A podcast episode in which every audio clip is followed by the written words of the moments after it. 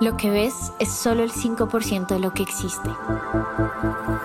La vida es un misterio sin resolver, pero siempre he creído que haciendo las preguntas correctas llegamos a lugares maravillosos. Soy Mapa, bienvenido a Tocando el Cielo podcast. Buenas, buenas bizcochitos, ¿cómo están? Bienvenidos a otro episodio de Tocando el Cielo podcast. Como siempre, como siempre, es un placer, es un honor para mí poderlos acompañar en otro domingo de reflexión. Hoy vamos a hablar sobre la energía de noviembre. Mapa, es 12 de noviembre. Ya sé que es 12 de noviembre.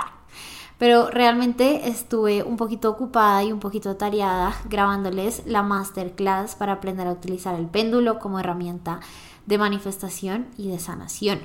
Una masterclass que de corazón hoy quiero recomendarte que no te pierdas. Y que no te la pierdas porque es una masterclass maravillosa. Es una masterclass que te va a dar muchos vistazos hacia una magia y hacia una herramienta que para mí ha sido súper poderosa, que ha sido pues una herramienta de autoconocimiento muy fuerte y que sobre todo me ha ayudado a manifestar muchas cosas en mi vida como, como una guía muy importante.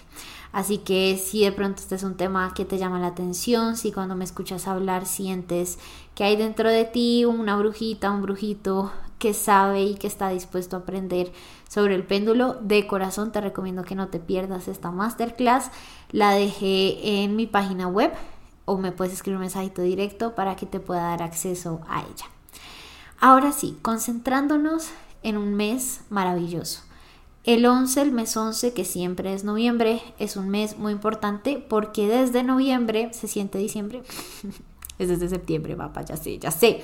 Pero no, realmente lo que pasa es que noviembre y diciembre son dos meses que nos dan la oportunidad de empezar a entender la energía del año que viene. Es decir, aparentemente y socialmente noviembre es un pues empieza un cierre junto con diciembre, pero para serles brutalmente honesta, noviembre y diciembre siempre nos dan el pilar de lo que viene para nosotros en el 2024.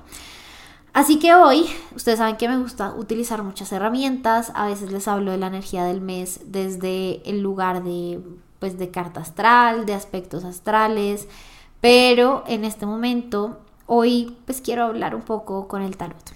¿Cuál es la diferencia siempre entre, por ejemplo, mis sesiones de carta astral o mis sesiones de tarot? Las sesiones de carta astral o en general los vistazos que tenemos a aspectos astrales pues son un poco más genéricos. El mensaje tiende a ser un poquito más genérico. El tarot tiende a ser un poco más específico, un poquito más específico.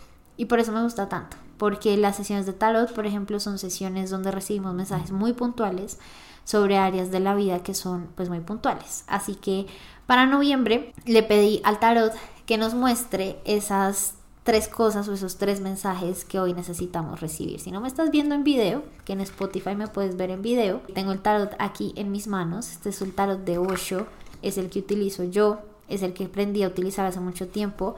Los otros no me gustan tanto porque muchos tarotistas, que está bien, cada quien maneja el lenguaje como quiere, pues en otros tarot hay cartas buenas, hay cartas malas, hay destinos buenos, hay destinos malos. En este no. En este todas las cartas siempre están como siempre está el más allá, que es a tu disposición y para tu propio crecimiento. Así que, mm, si no me estás viendo en video, te cuento que ya saqué tres cartas para el mes de noviembre y vamos a ir descifrándolas poco a poco, ¿listo?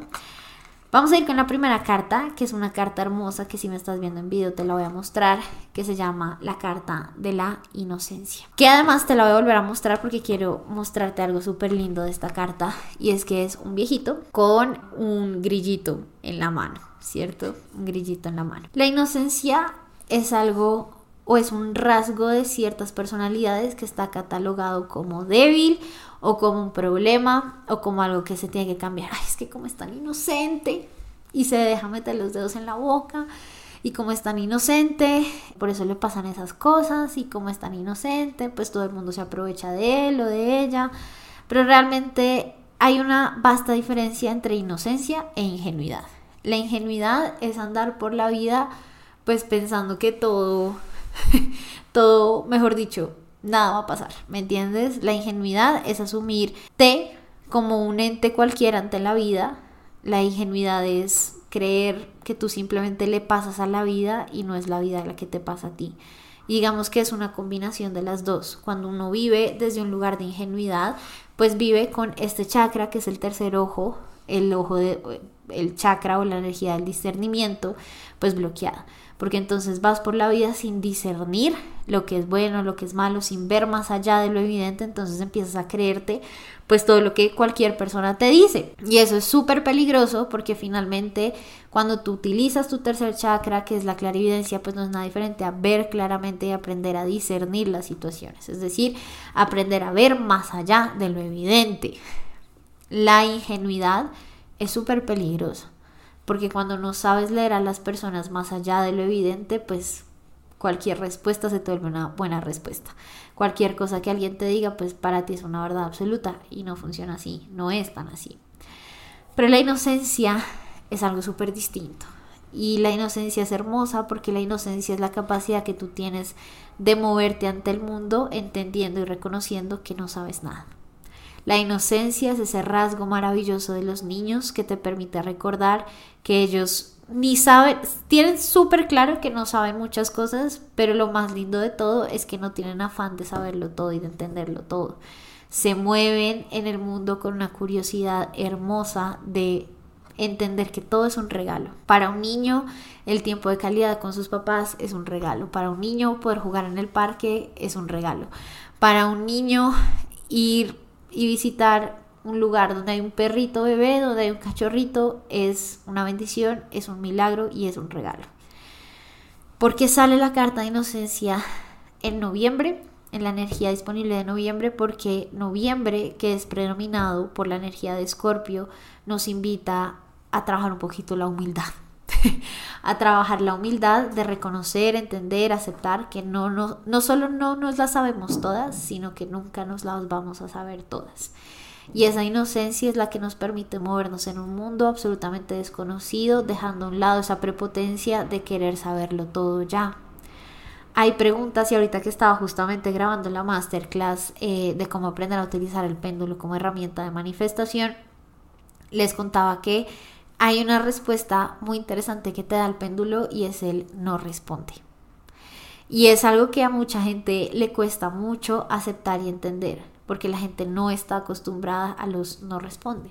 Y que les puedo decir es que a veces hay preguntas sin responder y hay que aprender a navegar esa incertidumbre, hay que aprender a entender que muchas veces estamos listos para la respuesta y a veces no. Y entonces vivimos en esta soberbia de preguntar y preguntar y preguntar, pero ¿qué hago? ¿Qué hago? ¿Qué hago? ¿Qué hago? Y lo único que te devuelve el más allá es esta posibilidad y es esta intención de que tú entiendas que a veces simplemente no estás listo.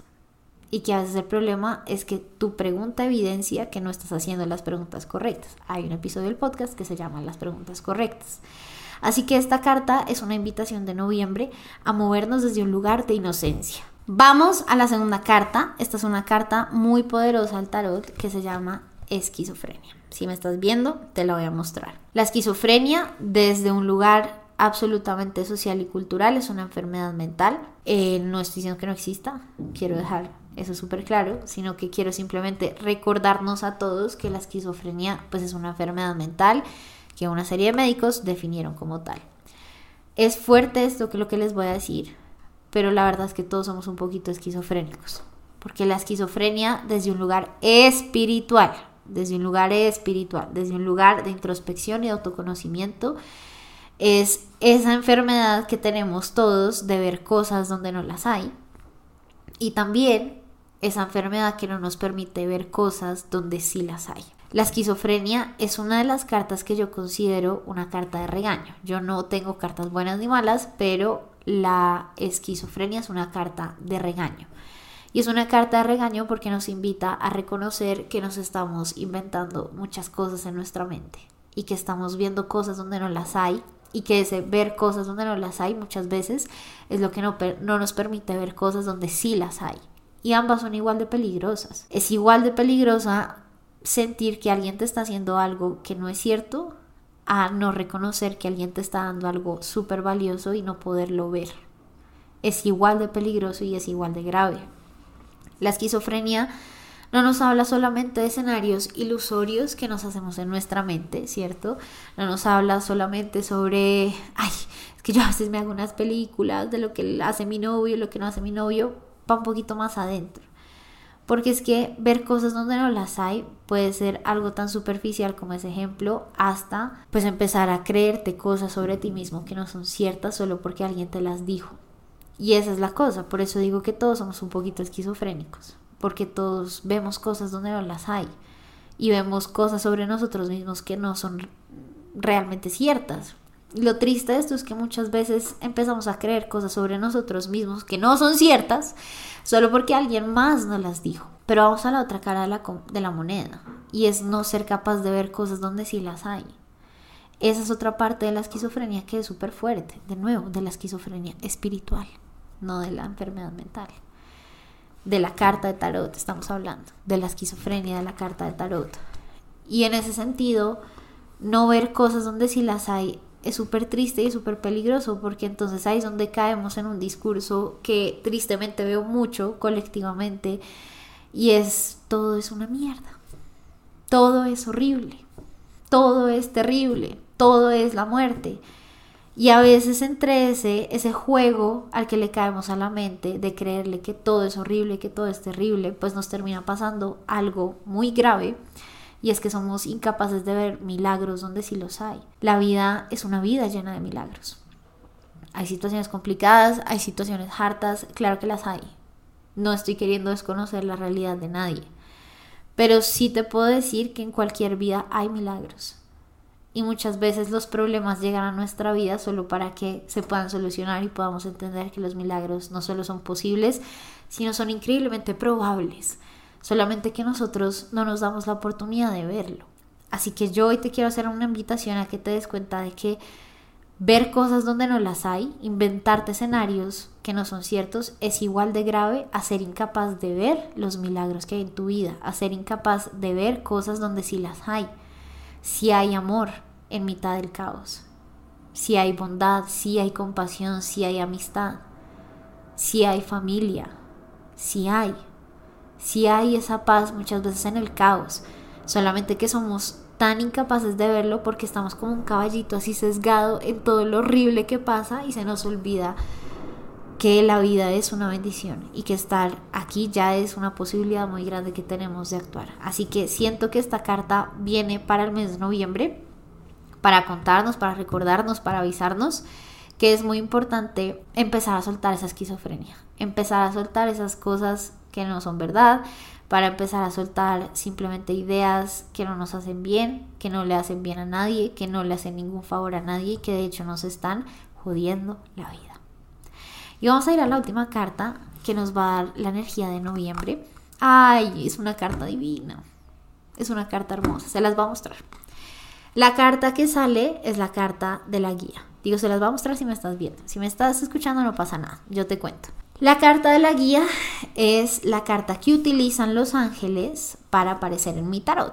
Entonces, ¿qué pasa, por ejemplo, de verdad, mis sesiones de tarot? Esto suena como súper publicitario, pero no lo es. Simplemente quiero contarles. Yo nunca leo el tarot de manera tan, tan literal ni de manera tan explícita. Dentro de las cartas yo tengo mi propio lenguaje con el más allá. Entonces, por ejemplo, en la sesión de vidas pasadas, en ese oráculo en particular, hay unas cartas que no son vidas pasadas, sino son mensajes de seres de luz. Entonces, ellos me muestran esa carta cuando necesito ponerme en la disposición de canalizar un mensaje para las personas. Esta carta de guía es exactamente lo mismo que pasa en la de vidas pasadas, pero aquí en el tarot. Y es que la carta de guía viene cuando los que están allá arriba quieren canalizar un mensaje. Pero aquí les va. El mensaje no es como tal que yo hoy les vaya a decir algo en particular, sino la carta de guía aparece como una evidencia de que noviembre va a ser ese mes donde vas a recibir respuesta a una pregunta que has hecho durante mucho tiempo y, que te puedo decir durante mucho tiempo y, mejor dicho, todos los días, ¿me entiendes? Una pregunta que te has hecho constantemente, una pregunta sin respuesta, una pregunta que, que, has tratado de responderte a ti mismo de muchas formas y en muchos canales y que esta carta hoy me dice que noviembre es el mes que viene con la respuesta. Importante que sepas escuchar. Porque si tú no sabes escuchar la respuesta, pues va a ser muy difícil que ellos te la puedan dar. Algo que es muy importante que entiendas es que las respuestas, como les decía al principio, llegan al momento correcto y hay que aprender a aceptar el no responde. Pero también hay que aprender a aceptar el sí y aceptar el no, porque el, el problema no es la pregunta que tú le haces al más allá, el, el, problema no es si tú le preguntas al más allá, hey, ¿cuál es mi camino? ¿Cuál es mi propósito? ¿Qué es lo que debo hacer? Sino el problema es si realmente vas a estar dispuesto a escuchar esa respuesta. La pregunta sería si una vez te haya llegado el mensaje tú vas a ser capaz y vas a ser capaz de tomar un camino de vida que de pronto hoy se siente lejano y se siente imposible de lograr. Esa es la verdadera pregunta. Porque entonces es muy fácil yo preguntarle al más allá, bueno, querido Dios, y entonces, ¿cuándo va a pasar esto? ¿Y cuándo va a pasar esto? ¿Y cuándo va a pasar esto? ¿Y qué debería hacer? ¿Y qué debería hacer? Ok, que me pueden dar la respuesta, ese no es el problema, ellos me dan la respuesta. La pregunta es si yo voy a ser capaz de seguir ese camino, ¿no? Porque si tú eres esa persona que vive preguntando cuál es mi trabajo ideal y en el fondo de tu corazón tú sabes que de pronto es que lo que quieres es emprender, pues no busques una respuesta porque te lo pueden decir. Y te pueden decir literalmente lo que va a pasar. No, mira, lo que pasa es que tú vas a renunciar a tu trabajo, vas a montar una empresa y la primera que montes te vas a quebrar. La segunda que montes también te vas a quebrar. Y en la tercera te vas a volver tetramillonario. ¿Será que tú vas a ser capaz de seguir ese camino? Entonces, no hagas preguntas para las cuales no estás preparado para su respuesta.